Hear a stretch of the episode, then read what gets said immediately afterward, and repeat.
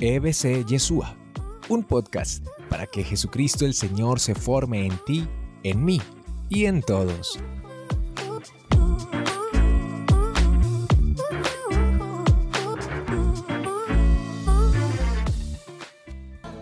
Debemos hacernos una pregunta fundamental. Entonces, ¿qué es la Biblia? ¿Qué es propiamente la Biblia? A ver, la Biblia, más que un libro, en realidad es lo primero que tenemos que tener en cuenta, es una verdadera biblioteca. Cuando usted toma en sus manos la Biblia, no tiene simplemente un libro, tiene en realidad 73 libros, 46 del Antiguo Testamento, 27 en el Nuevo, que es toda una biblioteca. Ya la expresión Biblia, una expresión que ha llegado a todas nuestras lenguas partiendo propiamente del texto griego, eh, es una expresión del plural neutro, biblión, eh, que significa propiamente los libros y que proviene inclusive inicialmente de un diminutivo que quería expresar los libritos o folletos. Así eh, fue pasando a nuestro idioma a partir del latín eh, la expresión Biblia, en el que ya se convirtió como en un singular femenino en nuestras lenguas, la Biblia. Pero inicialmente, pues, la expresión Biblia significa eso, los libritos. Y hace justicia con lo que es la Sagrada Escritura.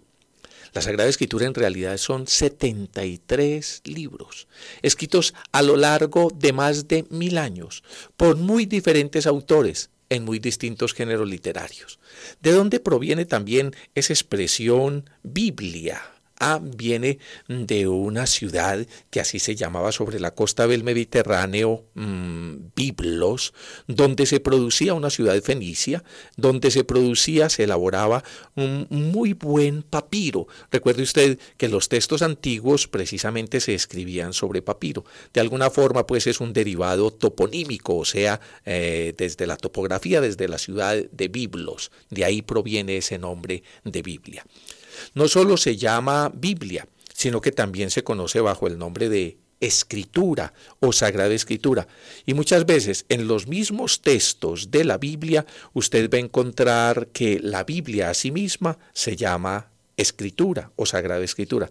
Recuerde, por ejemplo, cuando Jesús nos dice, ustedes investigan las escrituras. Ah, Juan capítulo 5, verso 39 o cuando en otro momento en el mismo San Juan se dice, y creyeron en la escritura. Pues bien, son diferentes nombres para hablar de esta misma realidad.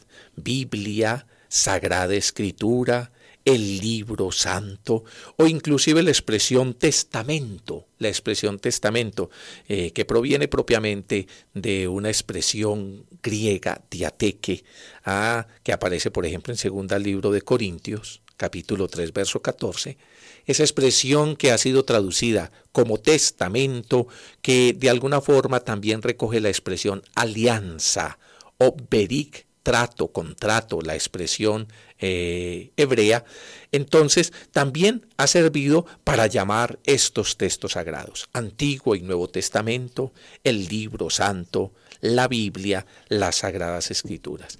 Esos son como los nombres que tiene el texto bíblico. Pero ¿qué es propiamente la Biblia? La Biblia, entonces, lo primero que hemos de recordar, más que un libro, es una verdadera biblioteca. Pero una biblioteca muy especial. Es una biblioteca inspirada por el Espíritu Santo.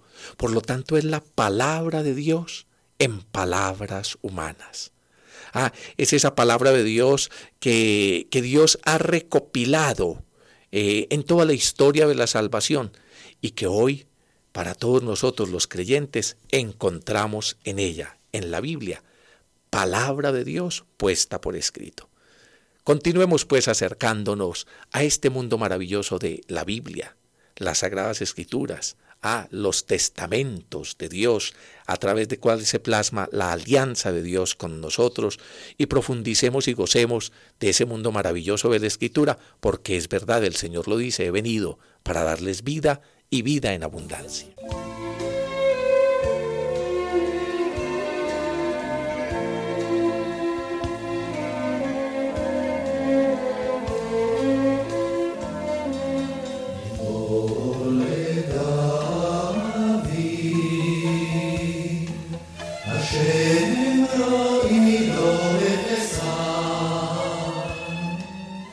La Biblia pues más que un libro, una verdadera biblioteca. Pero a la vez es mucho más que, que un libro y que una biblioteca. Ah, la Biblia nos permite el encuentro personal con Jesucristo el Señor resucitado. Ya él lo decía, escudriñad las escrituras porque ellas hablan de mí. Eh, un artista africano lo ha plasmado muy bien en una estatuilla que representa una anécdota histórica bien interesante una mujer apasionada con las sagradas escrituras, a todo lo que se le preguntaba hacía referencia a la Biblia. Y entonces sus contemporáneos, allí las personas que vivían con ella, más bien en tono burlesco, le decían, pero, pero es que usted no habla y no de la Biblia. Es que usted no ha leído sino la Biblia, usted no conoce sino la Biblia. ¿Y qué diferencia hay entre la Biblia y otros libros? Le hacían en tono así de reproche, le decían en tono de reproche. Y ella con, mm, contestó sagazmente. Ah, y acertadamente dice, mire, la Biblia se diferencia de todos los otros libros. Yo de alguna forma leo los otros libros, pero la Biblia me lee a mí. Y le decía que este artista africano, a través de una estatuilla de madera, ha plasmado los rasgos de esta mujer, que de alguna manera representa la historia humana y que levanta arriba el texto de las Sagradas Escrituras o la Biblia. Este libro tan distinto, este libro tan diferente, este libro que más que un libro, como le digo, es el encuentro con una persona, la persona adorable de Jesucristo, que sale a nuestro encuentro, a en quien Dios Padre nos habla con amor. Este libro, el más traducido, es el que más ha influenciado en todas las culturas. Este libro en el que todos los pueblos tenemos que ver con, esta palabra de Dios, que eh, no solo tiene datos de tipo histórico, el que quiera conocer la historia necesariamente ha de estudiar la Sagrada Escritura, que es una joya a nivel literario, que es un texto que plasma eh, toda la historia de un pueblo y de alguna manera la historia de toda la humanidad de verdad que no hay cultura humana que pueda hacer caso omiso de las Sagradas Escrituras. Ni hay un estudio histórico serio de la antigüedad que pueda construirse sin ese estudio de las Sagradas Escrituras. Ah, este libro tan especial, que con razón debe estar entronizado no solo en nuestras casas y en nuestros templos, sino que tiene que estar entronizado en nuestro corazón, es inspirado por Dios. Y por eso en esa palabra, palabra humana, palabra que recoge, sí, me escuchó bien, es palabra humana, porque en esas palabras humanas que recoge la historia, Dios mismo habla. Es la palabra de Dios, sí, palabra de Dios y palabra humana. Esas características tiene la Sagrada Escritura. Verdadera palabra de Dios y verdadera palabra humana.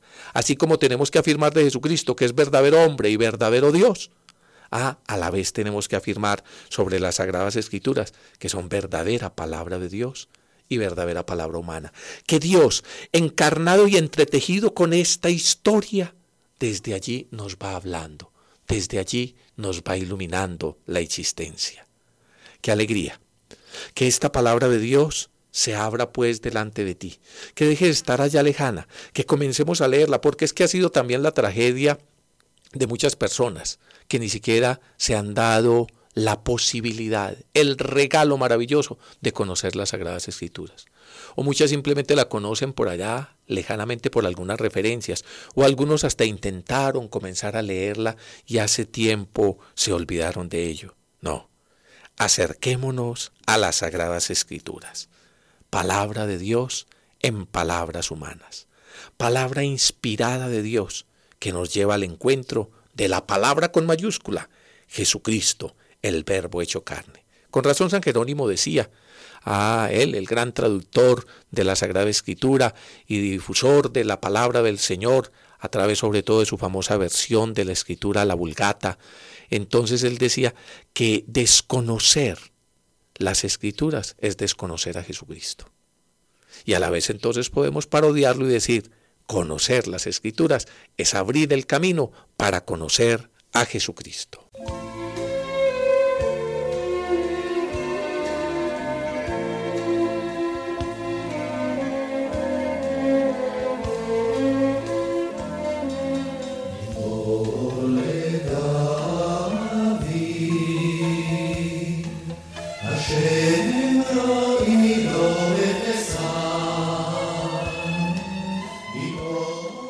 Una gran biblioteca como esta, la palabra de Dios, las sagradas escrituras, la Biblia. Eh, cuando usted llega a una gran biblioteca, hay quienes se sienten perdidos. Sí, eh, sobre todo cuando hay muchos volúmenes. Entonces, ¿dónde voy a encontrar tal cosa? ¿Dónde voy a encontrar tal otra? Así algunos se sienten perdidos ante la palabra del Señor, ante la Biblia. Bueno, le voy a dar unas indicaciones muy sencillas. La Biblia se divide fundamentalmente en dos partes, el Antiguo y el Nuevo Testamento, o el Primer Testamento, Primer Testamento y el Nuevo Testamento. Recuerde que testamento, la expresión de ateque en griego, es una de las, de las expresiones utilizadas simplemente para llamar Biblia, a el Antiguo y el Nuevo Testamento, que de alguna forma traduce también esa expresión de la alianza, del pacto, Beric, de la alianza que Dios ha hecho con su pueblo. Una primera pues división que usted ha de entender cuando se acerca a la Biblia es el Antiguo y el Nuevo Testamento. El Antiguo Testamento consta de 46 libros y el Nuevo Testamento consta de 27. Entonces uno cuando va entrando en el mundo también ya del Antiguo Testamento, eh, ¿sabe qué le puede ayudar? Busque el índice que aparece en sus Biblias. En cada Biblia allá al principio ah, aparece un índice, hay unas que la tienen también al final. Pero como usted ve que ya también, no más, por ejemplo, el Antiguo Testamento, son bastantes libros, 46, se ha acostumbrado a dividirlos. ¿Cómo dividirlos? Hombre, hay distintas formas de dividir. Haga de cuenta que usted tiene en la casa 46 libros. ¿Cómo los va a organizar? Habrá quienes lo organizan por tamaño, otros lo organizan por autores, otros lo organizan por temas. Así, eh, toda esta parte, toda esta biblioteca del Antiguo Testamento eh, está dividida. Tomemos, por ejemplo, la división que hacían los antiguos hebreos. Los antiguos hebreos hablan de, mm, de esta parte que es lo que ellos consideran escrituras santas como la Tanakh. Tanakh o Tenac, que es un acróstico de las tres partes fundamentales de la Biblia, T de Torah, N de Neviín o los profetas y K de Ketubín o los otros escritos. A ver, se lo digo despacio. ¿Qué es eso de un acróstico?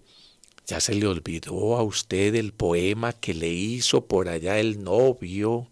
Ah, que de cada una de las letras de su nombre entonces sacaba unas expresiones poéticas. Y usted se llamaba María, entonces empezaba con la M, ah, y después con la A, después con la R. Eso es un acróstico. Pues bien, era una forma literaria muy utilizada en el Antiguo Testamento. Encontramos, por ejemplo, salmos alfabéticos de cada una de esas textos o letras del alfabeto hacen, hay un salmo preciosísimo, el Salmo 118, el más largo, que le hace un poema a la palabra de Dios. Y entonces también le estaba diciendo, eh, para hablar em, del Antiguo Testamento, los hebreos acostumbran dividirlo en tres partes, la Tanakh, la T que se refiere a la Torá, que son los cinco primeros libros, la ley, Torá o la instrucción. Esos cinco primeros libros, ojalá usted me siga en su Biblia si la tiene cerca o la busca. Entonces es lo que a nosotros también conocemos con el nombre griego de Pentateuco. Penta, cinco teujos, el estuche donde se guardan los cinco primeros libros, que por cierto, le cuento, son los libros más importantes del Antiguo Testamento. Entonces, la primera parte, la Torá, Génesis, Éxodo, Levítico, Números y Deuteronomio. A la segunda parte de esa biblioteca, los hebreos acostumbran llamarla Neviín, una expresión que en hebreo significa los profetas. Y ellos la acostumbraban subdividir en profetas anteriores y posteriores. ¿Quiénes eran los profetas anteriores? Josué, jueces, primero y segundo de Samuel, primero y segundo de Reyes. Ah, ¿y quiénes eran los profetas posteriores? Los que nosotros conocemos como los grandes profetas. Isaías, Jeremías y Ezequiel. Y luego está el librito de los doce profetas, los que nosotros conocemos como profetas menores. ¿Se acuerda de los profetas menores? Ah, Oseas, Joel, Amós, Abdías, Jonás, Miqueas, Nahún, Abacúas, Sofonías, Ageo, Zacarías, Malaquías. Otro día se lo repito más despacio para que le coloque a un hijo o a un nieto algunos de esos nombres. Pues bien, resumiendo, la Biblia es pues más que un libro, una gran biblioteca. Y en esa gran biblioteca encontramos una primera parte, la, en la del Antiguo Testamento o Primer Testamento. Una segunda, la del Nuevo Testamento. Y en cada una de esas partes de esta gran biblioteca usted va a encontrar unas partes, ah, como unas subdivisiones. Hablamos en el Antiguo Testamento de la manera como los hebreos acostumbran dividirla. La T de Torah, la N de Nevín y la K de Ketubín o los otros escritos. Y así forman el acróstico de Tanakh. Tanakh. T-A-N-A-K. Tanakh o Tenak. Entre los otros escritos, entonces usted va a encontrar eh, los textos como los Salmos, como Job, como Proverbios, como Ruth, Cantar de los Cantares, Eclesiastés, Lamentaciones, Esther, el mismo libro de Daniel, Nehemías, Crónicas, en fin, allí colocan los otros escritos. Ya esto le da una primera mirada acerca de la parte del Antiguo Testamento. Eh, ya saben, los hebreos lo dividen en esas tres partes. Quisiera inclusive leerles acerca del libro del eclesiástico, donde en la introducción se hace precisamente esa referencia, esa referencia, el libro que también llamamos de Ben Sirac, a, del hijo de Sirac, comienza así, libro del eclesiástico, Ben Sirac, en su prólogo, muchas e importantes lecciones se nos han transmitido por la ley, los profetas y los otros escritos. Ah, esa es la división que acostumbra el pueblo hebreo a hacer sobre su parte de lo que nosotros llamamos Antiguo Testamento. La ley, los profetas y los otros escritos, que forman, como ya le he explicado, el acróstico Tanakh. Pero que también en otras de las formas de dividir, entonces hay, por ejemplo, como dividirlos más por temas. Entonces nos ha llegado, si usted mira al principio de su Biblia, encontrará que se habla de Pentateuco, los cinco primeros libros. Pero también hay otras formas de dividir, los libros históricos, y entonces allí eh, hacen otra división. Y en otra, los poéticos y sapienciales y los proféticos. Puede ser que esa sea la división que tiene su Biblia al principio. Como le he explicado, hay diferentes maneras de organizar estos libros. Simplemente le digo esto para que usted le pierda el miedo a tomar la Biblia en sus manos. Busque la Biblia que tiene en su casa, mire el índice de cómo está dividido y ya el Nuevo Testamento usted sabe que es mucho más accesible. Se divide esta parte de la biblioteca, de esta gran biblioteca inspirada por Dios simplemente en los evangelios, los cuatro evangelios, Después están los Hechos de los Apóstoles, que es la segunda parte de la obra de San Lucas. Después están las cartas, tanto las cartas de Pablo como las cartas que llamamos católicas. Y finalmente cierra el Apocalipsis. No tenga miedo usted a tomar la palabra de Dios en sus manos. Comience a hojearla, a leerla, a leer sus introducciones. Y recuerde que el Padre amoroso sale al encuentro de nosotros como hijos y nos habla con amor a través de esta palabra. Palabra de Dios en palabras humanas, que recoge toda la historia humana y nos muestra luminosamente cómo esta historia se hace historia de salvación.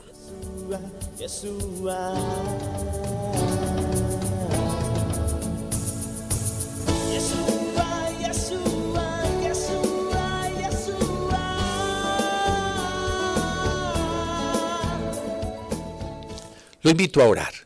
Oh Dios Padre amoroso, que no eres un Dios silencioso, que no eres un Dios mudo, sino que por el contrario eres el Dios cercano.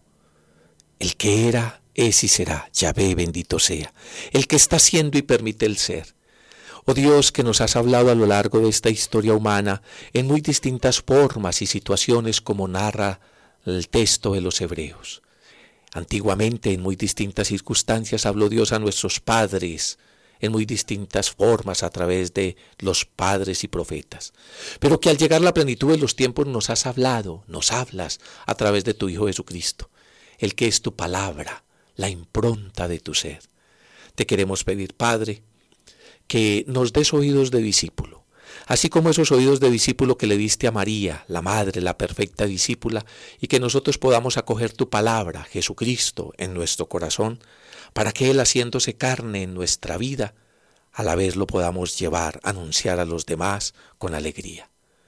Danos, pues, Padre, por los méritos de tu Hijo Jesucristo, oídos de discípulo, y que tu palabra no vuelva a ti vacía. Que digamos como la Iglesia y María la Madre y Maestra, la perfecta discípula, hágase en mí según tu palabra. El Señor lo siga bendiciendo.